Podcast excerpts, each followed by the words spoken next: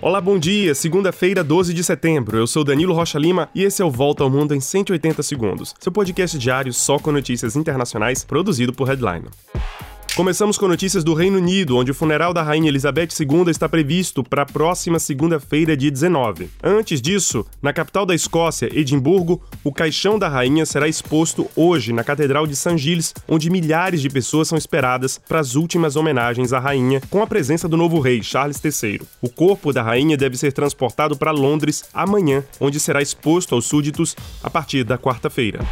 Enquanto alguns súditos choram a morte da Rainha Elizabeth II, certos países que são antigas colônias britânicas já pensam no futuro, talvez mesmo sem a presença de um rei como chefe de Estado. Esse é o caso de Antígua e Barbuda, que anunciou neste fim de semana um referendo para se tornar uma república dentro de três anos. Outros países também têm debatido o assunto, como é o caso da Jamaica, da Austrália, das Bahamas, de Belize e até mesmo do Canadá.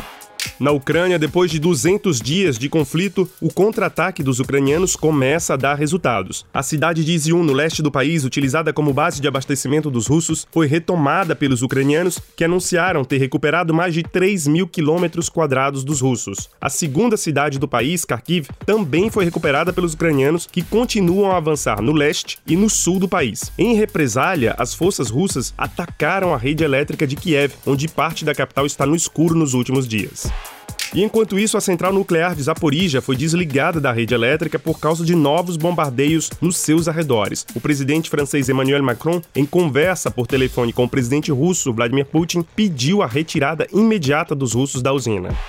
E na Suécia, país conhecido pela sua abertura à social-democracia, as eleições estão revelando uma nova era no país. A extrema-direita e a direita estão a poucos votos de tomarem o poder no país depois das eleições legislativas deste fim de semana. A extrema-direita tem uma política anti-imigração como principal bandeira de campanha, e por causa da votação apertada, os resultados devem ser anunciados na quarta-feira. Em Bruxelas começa hoje o julgamento do atentado terrorista de 2016 que deixou 32 mortos na capital belga. Salah Abdeslam, que também participou dos atentados de Paris em 2015, é o principal nome entre os 10 réus. O processo deve se estender até o mês de junho do ano que vem. Olha, e o mundo do tênis tem um novo número 1. Um. O espanhol Carlos Alcaraz, de 19 anos, é o mais jovem tenista a ocupar o posto em toda a história desse esporte, depois de vencer o aberto dos Estados Unidos contra o norueguês Casper Ruud. E é isso, a gente se encontra amanhã para mais uma volta ao mundo em 180 segundos. Não esqueça de compartilhar nosso podcast e acessar beta.headline.com.br. Um grande abraço, um excelente dia e até amanhã.